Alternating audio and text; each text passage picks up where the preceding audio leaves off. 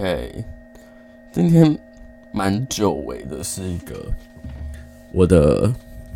独自录音的特辑，也没有特辑啦，就是集数而已。然后明天是十，哎、哦，现在录的时间已经是十二月十二号了。对，就是说我这集录完，大概在十二个小时后就要上架了。而且你们知道，其实自己录的时候，因为空档很容易很多。所以我其实很怕自己录，因为其实你会一直不断的停顿，然后会一直不断的要想后面要讲什么，就比较不是那种跟人家对话的时候你可以放松。然后今天呢，晚上本来其实是要去找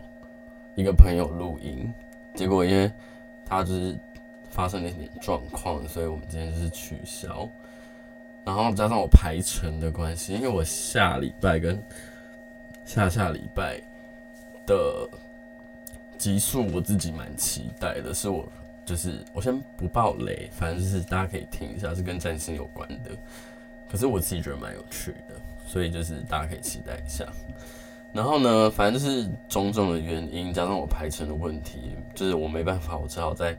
半夜的时候自己想办法录。但其实这件事情我大概晚上七八点就知道了，我就是一直拖，一路拖拖到现在，因为我也不知道聊什么。但其实啊，我在我不是休息了两个礼拜嘛？其实我休息那两个礼拜有在想关于 podcast 的事情，就是因为前一段时间就是大家应该都有听得出来，就是我本身状况并没有到很好，所以我就想说先暂停休息一下。然后那段时间想跟 podcast 有关的事情，然后就想说。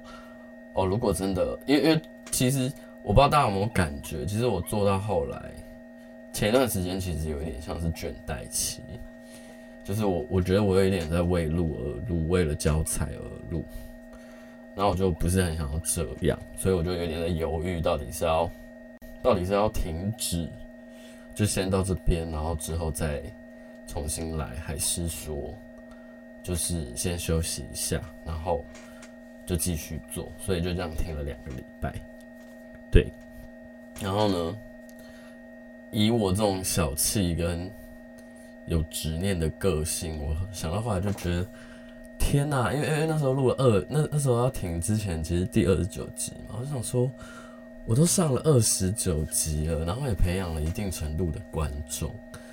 然后其实对我来讲，它其实算是一个小小的成就，而且。其实一开始在做这件事情的时候是充满期待跟开心的。我就开始回想到我一开始做这件事情的时候，其实是蛮蛮雀跃的。而最近会很倦怠的原因，当然也很一个很大部分是我生活卡呃，在一个卡关的状态里面，我对于很多东西都没有热情，对，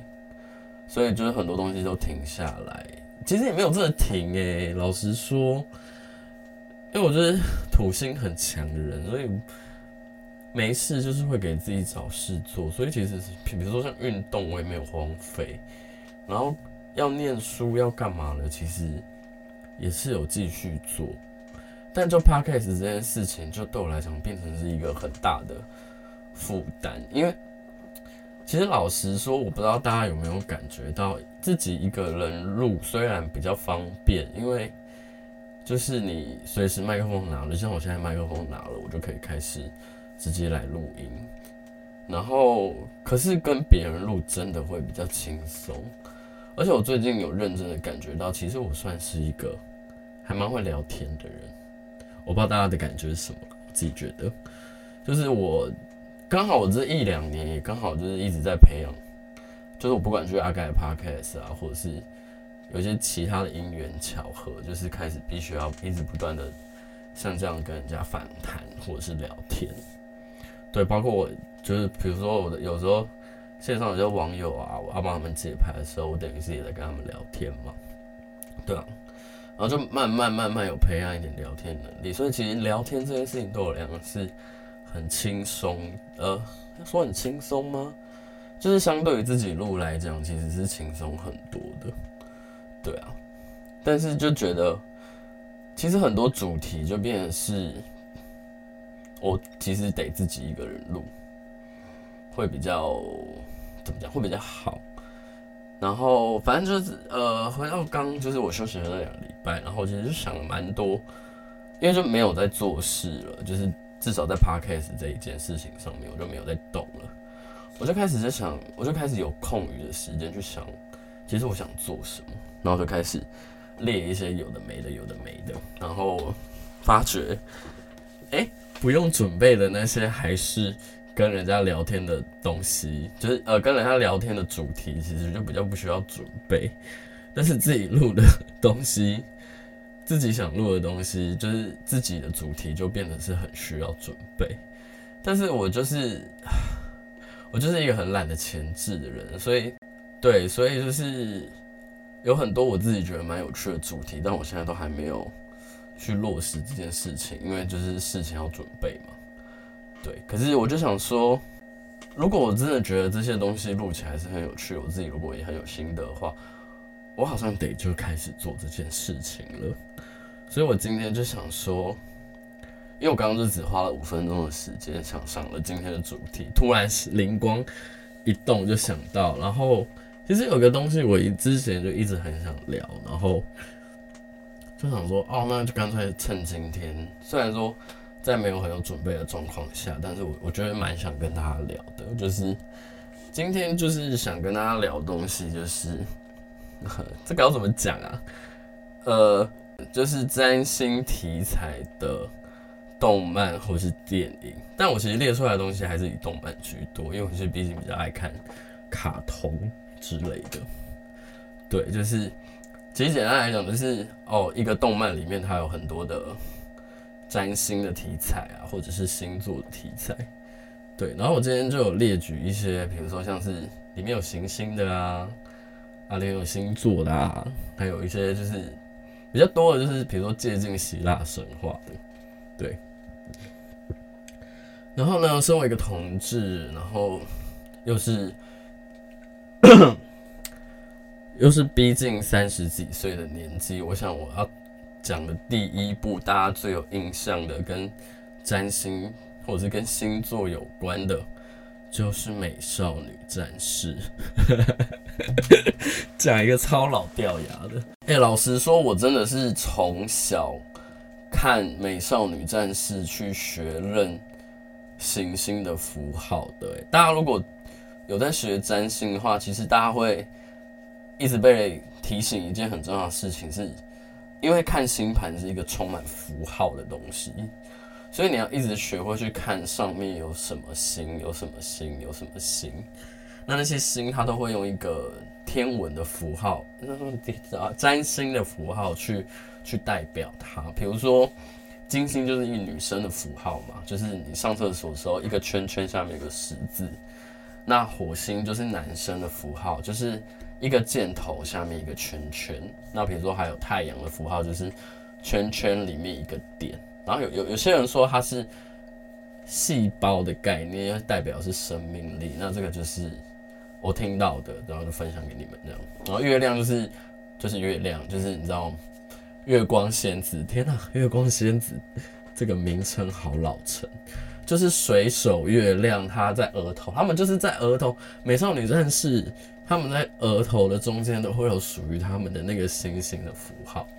然后我从小就对那个符号很有感觉，所以我就会把它所有的符号都记起来。哎，那个算是我占星的一个启蒙的漫画。然后我发觉，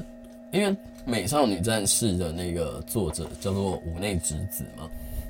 我发现五内直子应该是认真有在研究占星的，因为大家如果。怎么讲？大家如果对星座有一定程度的了解的话，大家都会知道，其实星座有所谓的守护星这件事情，就是你会有你的守护行星，所以我才说行星跟占星这件事情是就是密不可分的嘛，对啊。那比如说水手月亮小兔，它就是巨蟹座，因为巨蟹座的守护星是月亮。那水水野雅美，水野雅美现在还是这样讲吗？对，雅美她的星座好像是处女座吧，我记得。对，所以她就是守护星就是水星。那火野丽就是火星，火星的她就是母羊座，然后木野是木野晴子吧？对，她的守护星就是木星，然后她好像我记得是射手吧。然后金星的美奈子，美奈子是天平吧？哎、我来查一下好了，反正我自己录，就是大家应该也没差。对，对啊，牧野真情，牧野真情就是射手座吗？这是射手座吗？哎、他为什么不写好啊？对，十二月五号是射手座，但是有点妙，因为它设定的，因为射手是一个其实蛮奔放的星座，可是。牧野真晴在木星仙子在里，在就是在美少女战士里面设定，竟然是比较居家的。他是未来想当家庭主妇，我觉得很妙。然后爱野美奈子就是水手金星，是天秤座，对啊，天秤座的守护星就是金星嘛。然后我觉得，其实我真的觉得这种漫画都会把那种。隐藏人物的，就是后中，我都会叫中后期出现的角色叫做隐藏人物。比如说像是，诶、美少女战士就是那个嘛，呃，外部系他们叫什么？外部太阳系的三个战士战士，就是天王星、海王星跟冥王星。就是你就觉得哇，那个画风跟那个主角的设定就是超酷的。然后比如说像是天王星。天王星是水瓶座嘛？没有错，就是就是我们水瓶座对。然后呢，因为我觉得很，我觉得为什么我说五内直子一定有在研究占星？除了就是在他他有去特别针对每一个行星他的守护星座去做配合之外，然后我觉得另外一个蛮酷的点是，哎、天王星其实在。占星学其实天王星它是现我我们在占星的时候有分成古典占星跟现代占星，然后现代占星才会因为因为天王星、海王星跟冥王星其实是近两三百年才被发现的，所以其实三王星就是几乎就是属于现代占星的范畴，对，然后是呃他们代表其实是因为他们的那个叫什么行星轨道很长，所以他们移动很慢。所以他们相对于影响到，以占星学来说，影响到呃我们人的状况，其实它是比较偏群体、比较偏社会性的。所以它它这三王星，我们以后有又称它叫做社会性行星，或是世代性行星，因为它代表其实比较不是个人意识，而是共同潜意呃社会的共同潜意识的部分。所以，我们其实，在很多时候，大家都我说。天王星摩羯怎么办？我跟你讲，我出生前后约莫七年的朋友们，全部天王星都摩羯。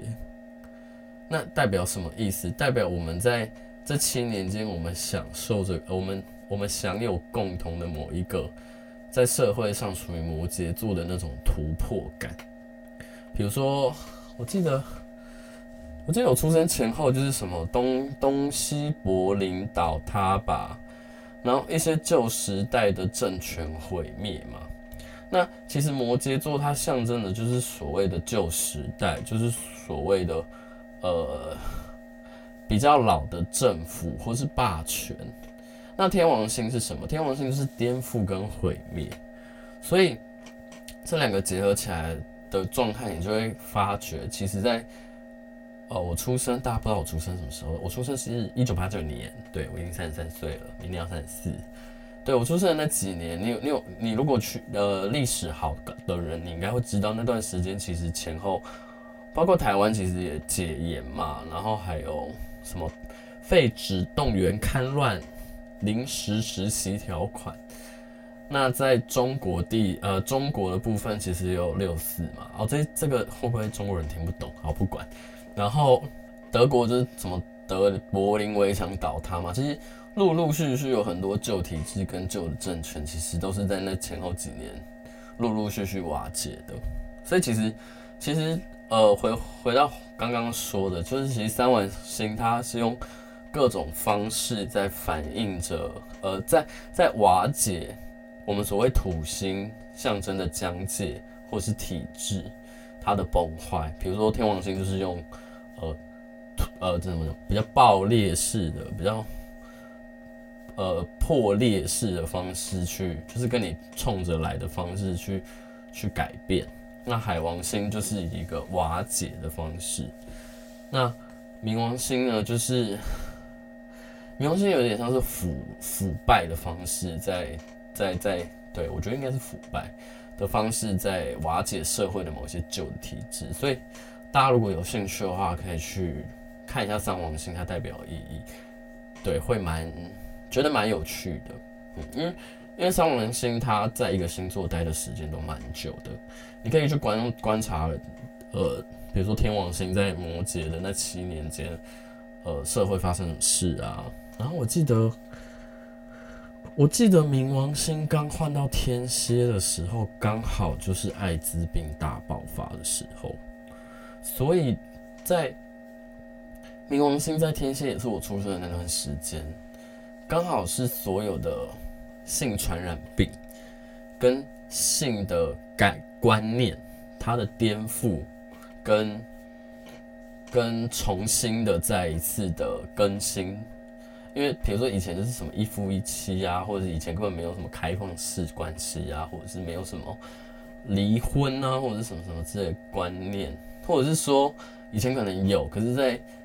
在我们出生那个时代之前，可能他已经某一个性别的制度跟观念已经存在在。普罗大众中间很久了，可是是在那段时间才把它在，就是刚好在我们出生的那段时间，它经历了一个颠覆。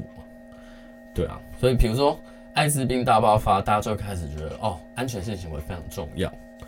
对，然后或者是嗯，比比如说家庭呃女权意识的抬头嘛，那它就是会造成一些，比如说我不知道会是是这样子吗？应该是吧。就是婚姻制度它的调整，跟大家对婚姻这个东西它的观念的改变，对吧？也就是它就是一环扣着一环，只是在某一个行星经过某一个星座的时候，它会特别凸显出了那个呃行星经过那个星座代表的意义啦。对，我也不知道怎么很细致的跟大家说，因为这不是我今天要讲重点。对，然后我要讲回来天王星。天王星在美少女战士，还是今天就是一直整齐，就是干脆就是聊美少女战士就好了。我觉得应该可以耶。然后天王星就是，呃，天王星这个角色很有趣，他在漫画里面跟海王星是一对。然后你要想两个，你看两个，一个一天王星，一个海王星，然后两个都是突破体制的行星，两个都是要瓦解土星那个。土星那一个很很很僵僵固的、很很旧有的那个体质，哎、在美少女战士，我看一下，美少女战士在美少女战士在出出来的时间点是呃什么时候啊？哇，一九九二年呢，刚好就是我出生后没多久，美少女战士就开始连载，然后那段时间。一九九二年到一九九七年之间，然后他他写了一部漫画，里面虽然是没有很直白，但是偏隐晦的去描述一对女同性恋的，他他们其实就他们就是在一起啊，对啊，天王跟海王就是小瑶跟小满他们是在一起啊，对啊，那这个年代里面可以聊到女同志这件事情，其实我真的觉得很前卫诶，而且。怎么会刚好选天王星跟海王星？我觉得五内直子真的也是很会选，因为这两个行星就一个就是瓦解，一个就是突破。那这两个星座，呃，这两个行星碰在一起，它真的就是一个好超级前卫，然后没有疆界，然后没有限制，超级自由的一个概念。刚好在那个时代放在。一个两个女生相爱这件事情，我觉得就是超级切合的，对，而且海王虽然天王星它是一个比较阳性、比较刚烈的一个力力量，哎，说到这件事情，我想要跟大家就是聊一下，聊一下这件事情，关于阳性跟阴性。其实大家如果有研究神秘学啊，或者是对，我觉得这是跟身心有关的东西的话，或者是你去看太极这件事情，其实我们讲阳性能量跟阴性能量，它其实不完全是代表所谓的男生跟女生，它其实蛮，它其实比较是代表事情是阳性的力量，其实有点像是向外扩张的，然后跟怎么讲，积极的、主动的、向上的、热情的。对，比较往前的一个能量，然后呢，阴性能量其实它就是一个比较被动的、接受的、向内的、平静的，对，然后比较柔和的一股能量。所以你要想这两个形容词，它在传统的社会里面，它就是相对于就是代表了，就是呃，应该不是说代表，而是刚好就是跟。男生，我们一般对男生传统印象跟我们一般对女生的传统印象，它是彼此贴合的。它其实原意不是这样，而且太极，你看太极哦，它摆的那个大区域里面有个黑色的点，黑色的大区域里面有个白色的小点，其实是代表这两个力量它不是互相对立的，它是呃兼容并蓄的。你体内应该其实同时都会有存在这两股能量。所以，一个男生他有阴性的特质比较外显，他可能比较呃比较柔阴柔或者什么，其实是很正常的事情，因为你体内就是有两股能量，男人婆也很正常，因为他你的体内就是会有这两股能量。每个男生心中都有个小女孩，每个女生心中都有个小男生，其实就是这个道理，不好，就是不要在那边就是分男女了，很无聊。今天二零二二年了。对，然后回来讲，对，就是这这一对，就是天王星跟海王星是我在《美少女战士》里面最怎么讲，最让我惊讶的点。而且而且在漫画里面，大家如果看漫画的话，在漫画里面，天王遥的设定是男生呢，她是变身了之后才是女生呢。我记得啦，我记得是这样。然后是因为后来要上动画的关系，所以才把它改成是一个男装打扮的女生。我觉得这件事情，我听起来，我听到天王星身上有可男可女的特质这件事情，我超嗨的。因为我就想说，这就是天王星的本质，哎，就是反传统啊，就是叛逆呀。对啊，什么分什么男生女生，我就同时就是男生又是女生，你奈我何？哎，我真的超喜欢的。好，然后还有什么啊？我刚刚讲到哪？海王星嘛，然后冥王星就是天蝎座嘛。但冥王星那个角色真的是好辣，好像田丽哦。冥王是星叫什么名字啊？冥王雪奈。但是这边我有一点。觉得这边我想要呃，我先讲完土星好了。土星它在那个土星是土蒙萤，它是那个美少女战士里面最呃怎么讲最神秘的一个角色，呃，应该也是最少出现的一个角色，因为他在他在那个美少女战士里面的设定叫做沉默、毁灭与重生，然后。我记得他在里面一开始的设定是说当，当这个世界啊，就是他他的设定是当，就是美少女战士里面存在的这个世界，它已经快要崩解了，或者是快要烂掉的时候，土星就会出来发动它的能力，然后把整个世界重置。那什么叫重置？就是先把世界毁掉，然后再把它重生。对，这就是毁灭与重生的力量。可是这边我我我自己觉得有点小 bug。如果大家如果有一些别的见解的话，可以就是各种方式，就是大家如果有一些其他的见解的话，可以用各种方式联系我，然后跟我说你们的看法。就是我们在占星学里面的时候啊，我们会去看，觉得冥王星它的意义就是所谓的毁灭与重生。那土星它刚好就是。是一个怎么讲？土星它代表是功课，然后因果，然后跟业力，然后其实也代表，因为因为土星 Saturn Saturn 它在那个呃，我忘记 Saturn 这个名字是希腊还是罗马神话，因为我都不太会记那些啊。反正不管，就是土星在那个希腊罗马那一类的神话里面，它代表是宙斯的爸爸，就是时间之神克罗诺斯。他掌管是时间哦，虽然他对他跟土星一样，手里就是拿的也是镰刀，我也不知道为什么拿的是镰刀，但虽然他是时间之神，但他拿的就是镰刀，因为他有他有好像有农耕的那个意象在里面吧。所以土星守护的是摩羯嘛，摩羯就是很落实。诶、但这里的土土小莹他是摩羯座吗？哦，对，小林是摩羯座，哇，我那侄子真的蛮厉害的。好。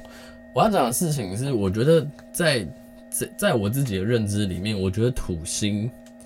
就是水手水手土星跟水手冥王星这两个角色，它原本的设定好像相反了。因为大家如果熟美少女战士的话，会知道冥王雪奈，它其实在那个在美少女战士的设定，其实有点像是一个时间的守护者。然后土星土星它是一个。毁灭与重生的战士，可是对啊，在占星学里面，土星代表的有时间的意味，因为是时间嘛，所以你会衰老，所以土星也跟衰老有关。然后冥王它其实才是跟毁灭还有重生有关的，所以我一直觉得就觉得很纳闷的点是，为什么这两个星座不是这两个行星在设定上面刚好是完全相反的？我不知道有没有那一个。五内子子他自己有想要表达的意味啦，因为在剧情里面，就是最后土星好像还是有使用的那股力量，是因为水手月亮有阻止，他说土星有使出那股毁灭，就是当这个世界要崩坏的时候，土星有使出那一股毁灭与重生的力量，可是后来因为被那个水手月亮帮助，所以就是。虽然他最后就是牺牲了自己的生命，但是因为被帮助了，所以他后来就重生转世，就是到那个重新在地球上诞诞生就对了。然后他诞生之后就是变成一个小 baby 嘛，然后就是给天王星、海王星跟冥王星三者同时抚养。哦，这里也蛮有趣的，就是你看到内部行星的 水手月亮跟。那个燕尾服蒙面侠，他们是一夫一妻嘛，然后后来生了小小兔，他们就是很 normal 的那个一般正呃怎么讲，就是传统定义的家庭，就一夫一妻这样。然后呢，跑到外部行星之后，就变成是三个三个女生，三个妈妈 在照顾一个小 baby，然后就会很像多元成家。我觉得这这这个概念让我觉得超彩虹、超有趣的，对。然后我回到刚刚转身之后，转身之后呢，土星它就被那个天王星跟海王星跟冥王星，就是在那个那个怎么讲，在就是呃怎么讲，哦，就是被天王星跟海王星跟冥王星抚养嘛，对啊。然后在这里我觉得很有趣的点是，你看哦，天王星、海王星跟冥王星，在我刚刚的说法里面，它是一个打破。原有土星体制的一个一个怎么讲，就是一个三个三个最最重要的，他们最重要的作用是来打破土星的体制嘛。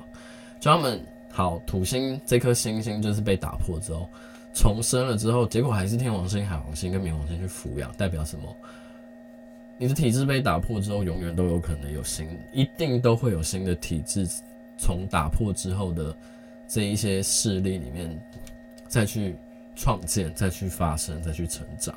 所以新的土星就这样出现了。然后，其实这就是时间的意义。你不断的在被打破，然后你不断的在被重建，你不断的在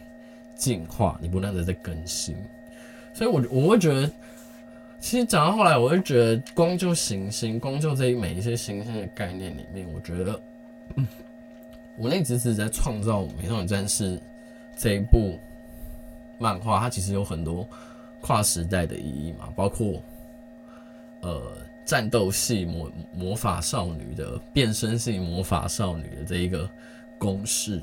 就是被创新，然后还有加上我觉得他用了行星的概念，占星里面行星的概念去创造出一个我觉得非常有趣的世界观。然后他跟占星有一个我觉得不谋而合的，怎么讲？不谋而合的理念就是，其实我们都会一直强调，其实其实讲实在话，占星虽然它是我们是透过天体观测而来，其实它代表的也是时间的流转嘛。你的天体运行，其实它就代表是时间的流转、四季的转换。所以其实你看，比如说春天就有母羊、金牛跟双子、巨蟹。这些是属于春天的星座嘛，然后夏天有夏天的星座，秋天有秋天的星座，冬天有冬天的星座。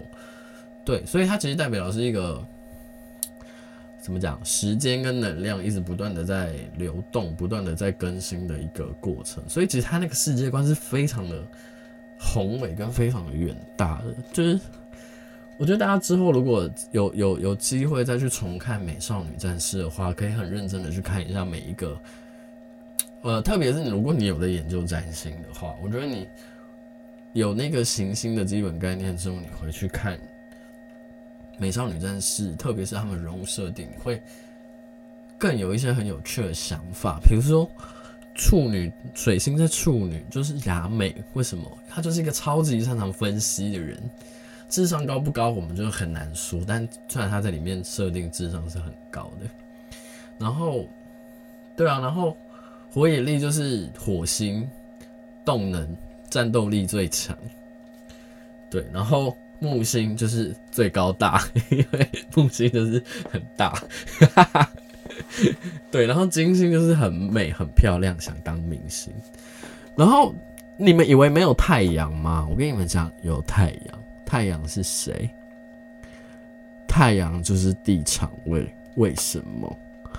因为地场位是狮子座的，狮子座守护星就是太阳，所以里面十颗我们在占星里面全部会用到的行星，刚好就是美少女战士里面的九加一，九就是九个水手服战士，那个一就是燕尾服蒙面侠里面唯一的阳性能量，我觉得超级有趣的。对啊，好啦，就是。就是讲到这里，我就觉得，我就觉得其实这些创作者蛮厉害的，就是他们其实都会借借用很多的很有趣的观，比如说像《美少女战士》，它就是有占星的观念在里面嘛。那有一些就是接近，比如说十二生肖啊，或者是像，其实我今天本来还有很多漫画想谈，但是光一部《美少女战士》我就聊了半个小时，所以之后有机会再跟大家聊别的。然后像我今天本来。想要聊的另外一部就是很有名的漫画，叫做《梦幻游戏》。它就是借用了东方的二十八星宿的概念，就是大家很常听到什么被用到烂掉的那个什么四方诸神，就是青龙、朱雀、白虎、玄武。然后它每每一方，比如说东方青龙，它就管七个星宿；南方的朱雀也管七个；北方的玄武跟东呃，西方的白虎也管，都是各管七个。然后我觉得，其实这些东西都是其实大家会，其实在生活中可能有听过或没听过，或者是很熟悉的东西。我就要把它加入在这个漫画的设定里面的时候，其实会让我更有更有就是怎么讲更有感觉。那个感觉是可能我不知道为什么，因为。可能我个人个人对于符号跟象征这件事情，我本来就蛮有兴趣的，所以当这些东西又其实有用在我的生活中的时候，我就会觉得哇，我会超想看这部漫画，因为它跟我的那个叫什么，呃，同质性就是有比较高一点，对啊。然后如果是大家这个主题大家要喜欢的话，之后可以再找几部就是跟特定的。神话或是特定的符号有关系的动漫来介绍，然后对大家可以用其他的观点去看同样一部